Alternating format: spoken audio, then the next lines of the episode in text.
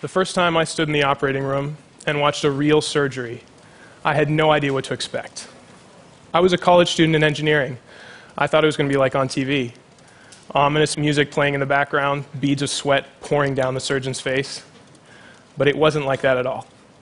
There was music playing on this day, I think it was Madonna's greatest hits.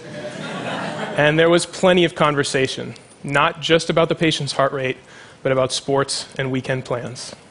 And since then, the more surgeries I watch, the more I realize this is how it is. In some weird way, it's just another day at the office. But every so often, the music gets turned down, everyone stops talking and stares at exactly the same thing. And that's when you know that something absolutely critical and dangerous is happening. The first time I saw that, I was watching a type of surgery called laparoscopic surgery.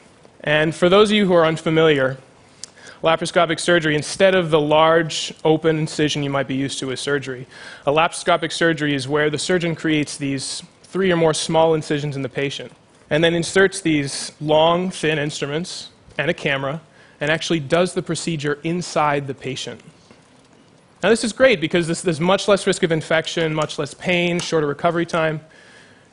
But there is a trade off. Because these incisions are created with a long, pointed device called a trocar. And the way the surgeon uses this device is that he takes it and he presses it into the abdomen until it punctures through.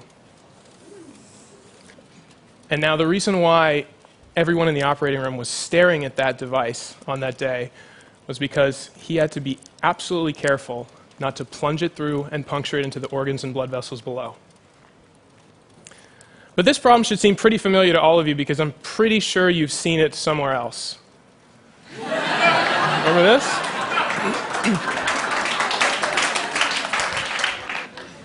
you knew that at any second that straw was going to plunge through and you didn't know if it was going to go out the other side and straight into your hand or if you were going to get juice everywhere, but you were terrified, right? Every single time you did this, you experienced the same fundamental physics that I was watching in the operating room that day. And it turns out it really is a problem. In 2003, the FDA actually came out and said that trocar incisions might be the most dangerous step in minimally invasive surgery. Again, in 2009, we see a paper that says that trocars account for over half of all major complications in laparoscopic surgery. And oh, by the way, this hasn't changed for 25 years. So when I got to graduate school, this is what I wanted to work on. Uh, and I was trying to explain to a friend of mine what exactly I was spending my time doing. And I said, it's like when you're drilling through a wall to hang something in your apartment, right? There's that moment when the drill first punctures through the wall, and there's this plunge, right? And he looked at me and he said, You mean like when they drill into people's brains? And I said, Excuse me? And then I looked it up, and they do drill into people's brains. A lot of neurosurgical procedures actually start with a drill incision through the skull. And if the surgeon isn't careful, he can plunge directly into the brain. So this was the moment when I started thinking, okay, cranial drilling, laparoscopic surgery, why not other areas of medicine? Because think about it, when was the last time you went to the doctor and you didn't get stuck with something, right? So the truth is, in medicine, puncture is everywhere. And here are just a couple of the procedures that I've found that involve some tissue puncture step. And if we take just three of them laparoscopic surgery, epidurals, and cranial drilling these procedures account for over 30,000 complications every year in this country alone. I call that a problem worth solving. So let's take a look at some of the devices that are used in these types of procedures. I mentioned epidurals. This is an epidural needle. It's used to puncture through the ligaments in the spine and deliver anesthesia during childbirth. Here's a set of bone marrow biopsy tools. These are actually used to burrow into the bone and collect bone marrow or sample bony lesions. Here's a bayonet from the Civil War.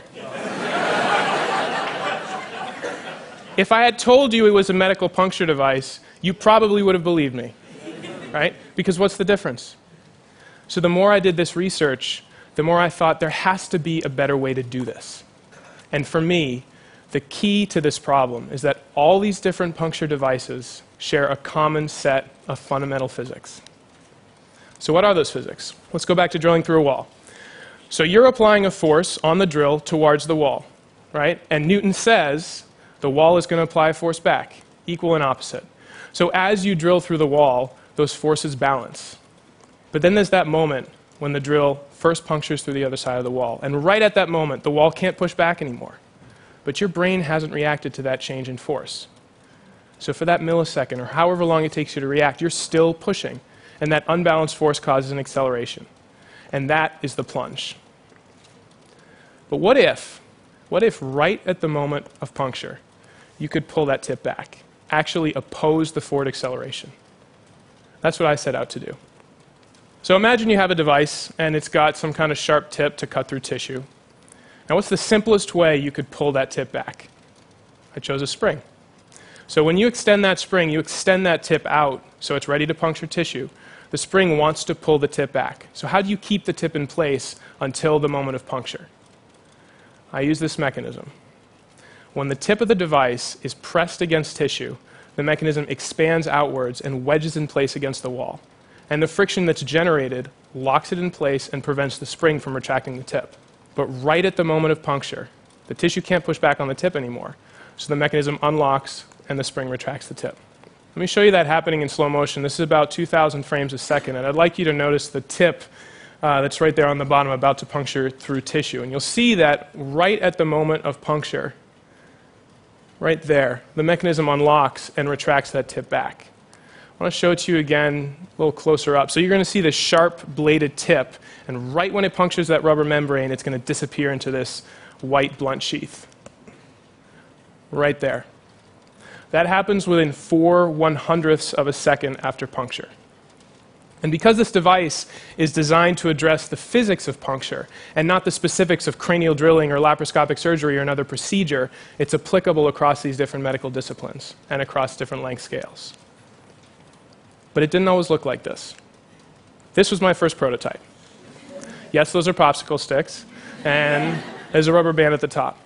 It took about 30 minutes to do this, but it worked. And it proved to me that my idea worked. It justified the next couple of years of work on this project. I worked on this because this problem really fascinated me. I mean, it kept me up at night. But I think it should fascinate you too, because I said puncture is everywhere. That means at some point it's going to be your problem too.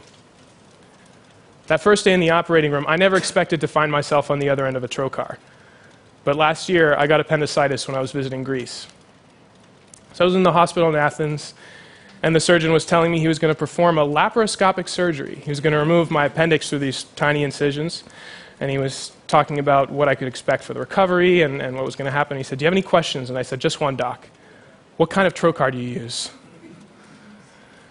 So, my favorite quote about laparoscopic surgery comes from a Dr. H.C. Jacobaeus. It is puncture itself that causes risk. And that's my favorite quote because H.C. Jacobaeus was the first person to ever perform laparoscopic surgery on humans, and he wrote that in 1912. So, this is a problem that's been injuring and even killing people for over 100 years. So, it's easy to think that for every major problem out there, there's some team of experts working around the clock to solve it. The truth is, that's not always the case. We have to be better at finding those problems and finding ways to solve them. So if you come across a problem that grabs you, let it keep you up at night. Allow yourself to be fascinated because there are so many lives to save.